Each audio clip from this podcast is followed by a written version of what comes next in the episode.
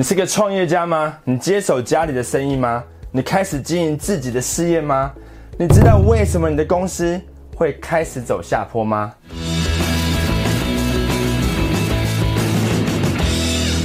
？What's up, guys？我是张麦克，欢迎收看今天的节目。我们今天来讨论一下一家公司会开始走下坡的原因。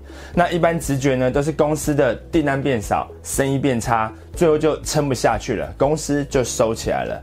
但仔细想想之后呢，你会发现，生意变差只是症状，但不是病因。就像一个人气虚又软弱无力，只是症状。营养不良跟缺乏运动才是他的问题所在。那以下就是这六个。一家公司会开始走下坡的真正原因，第一是公司的经营者开始安于现状，不再创新。他们觉得自己做的不错，公司的表现也还可以，收入也比一般人高，所以就开始趋于追求稳定，不再冒险。在思想上呢，也墨守成规，导致整个组织缺乏创意，也不再创新。那经营团队呢，甚至会出现死板跟害怕犯错的状态。就是这个心态导致公司开始走下坡，因为市场会变，客户的需求会变，你的竞争对手也会变。那这个世界唯一不变的道理，就是所有的东西都在变。达尔文说，能够生存下来的物种，并不是那一些最强壮的，也不是那一些最聪明的，而是那些对变化快速做出反应的物种。安于现况的公司，就只有一个下场。就是被市场淘汰，几乎没有任何例外。第二个公司开始走下坡的原因，就是在取得短暂的成功之后，经营团队开始出现傲慢的态度。那傲慢指的是一种极度自信与骄傲的心理状态，以至于拥有这种心态的人会脱离现实，对自己的能力、成就、竞争力跟处境有过度正面的评价，认为自己比其他人优秀，而且看不起别人。几乎每一家成功的企业内部或多或少都会有种强者的傲慢的企业文化，而始作俑者就是公司的经营者或是高层主管。这种态度呢，会导致企业高估自己的实力，低估竞争对手，进而错估形势，最后失去整座江山。第三个公司开始走下坡的原因，就是没有持续的培训员工，尤其是业务人员。那聪明的老板都知道，业务销售培训是公司最重要的专案之一，因为他们是代表公司要负责拿下订单的人，没有订单就没有营业额，薪水就发不出来，事情就是这么简单。但你知道台湾大部分的业务销售人员得到的专业培训？比在手摇饮店负责摇饮料的工读生还少吗？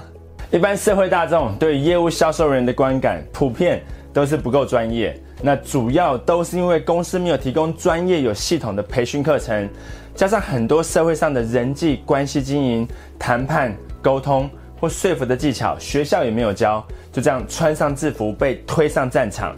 这就是为什么很多菜鸟业务都活不过三个月的原因。几乎所有成功的公司都有一个相同的特质，就是拥有一支训练精良的业务大军。如果你同意我的说法，在下面留言让我知道，顺便点击问卷告诉我你想要听的主题。就算公司没有提供培训，你至少也该培训你自己，对吧？第四个公司开始走下坡的原因，就是为了节省成本跟追求利润最大化，那牺牲掉产品或服务的品质。那类似的案例简直多到。讲都讲不完，为了节省成本而偷工减料的建商，加了塑化剂的泡面，肉变少的牛肉面，没有经过培训的员工，甚至是师资不足的学校，都是为了节省成本而牺牲掉消费者的权益。那最后真正被牺牲掉的，就是自己的信誉。这些偷工减料的公司会有一种投机的想法，认为这边偷一点，那边偷一点，消费者应该不会发现。这种把消费者当笨蛋的心态哦，就是他会被市场遗弃的原因呢。第五个公司开始走下坡的原因，就是错误的企业目标，或是设的目标太小。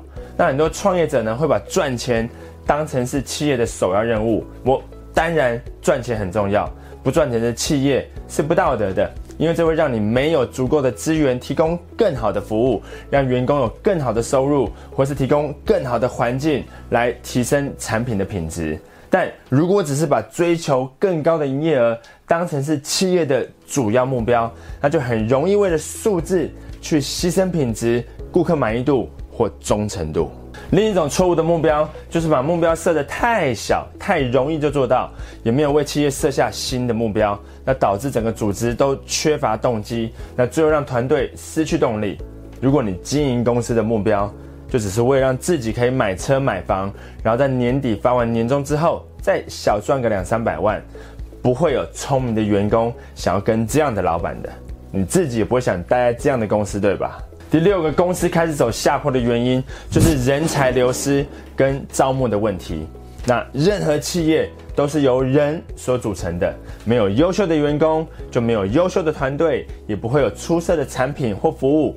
那有些不清醒的经营者以为养员工很贵，但真正贵的是没有订单跟失去的订单。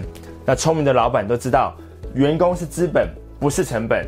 对那些不重视员工、把员工当成消耗品、只想用幻想的公司前景跟利润留人，要马儿跑却要马儿不吃草，马儿跑了还抱怨他不耐操的公司，永远都有处理不完的人的问题，这也是公司无法成长的原因。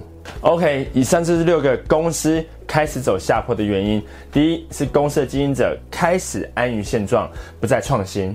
那第二是公司在取得短暂的成功之后，经营团队开始出现傲慢的态度。那第三是没有持续的培训员工，尤其是业务人员。第四是为了节省成本跟追求利润最大化，牺牲掉产品或服务的品质。那第五是错误的企业目标或设的目标太小。那第六是人才流失跟招募的问题，因为没有优秀的员工，就没有优秀的团队，也不会有出色的产品或是服务。最后，不要忘记你当初想要创业的理由，除了赚钱之外，其实就是一个想要帮助的念头。那透过你所提供的产品或是服务，来帮助客户与消费者改善他们的生活或提升他们的状态。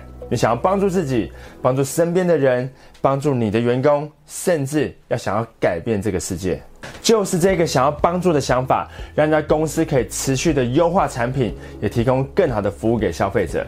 所以要持续的帮助你身边的人获得更好的状态，这是一个人能够做的最有意义的事情呢。所以每天都要问自己这个问题：我今天可以帮助谁呢？OK，希望今天内容对你有帮助。离开之前，别忘了点击订阅频道跟打开通知小铃铛。非常感谢你今天的收看，我是张麦克，我们下部影片见。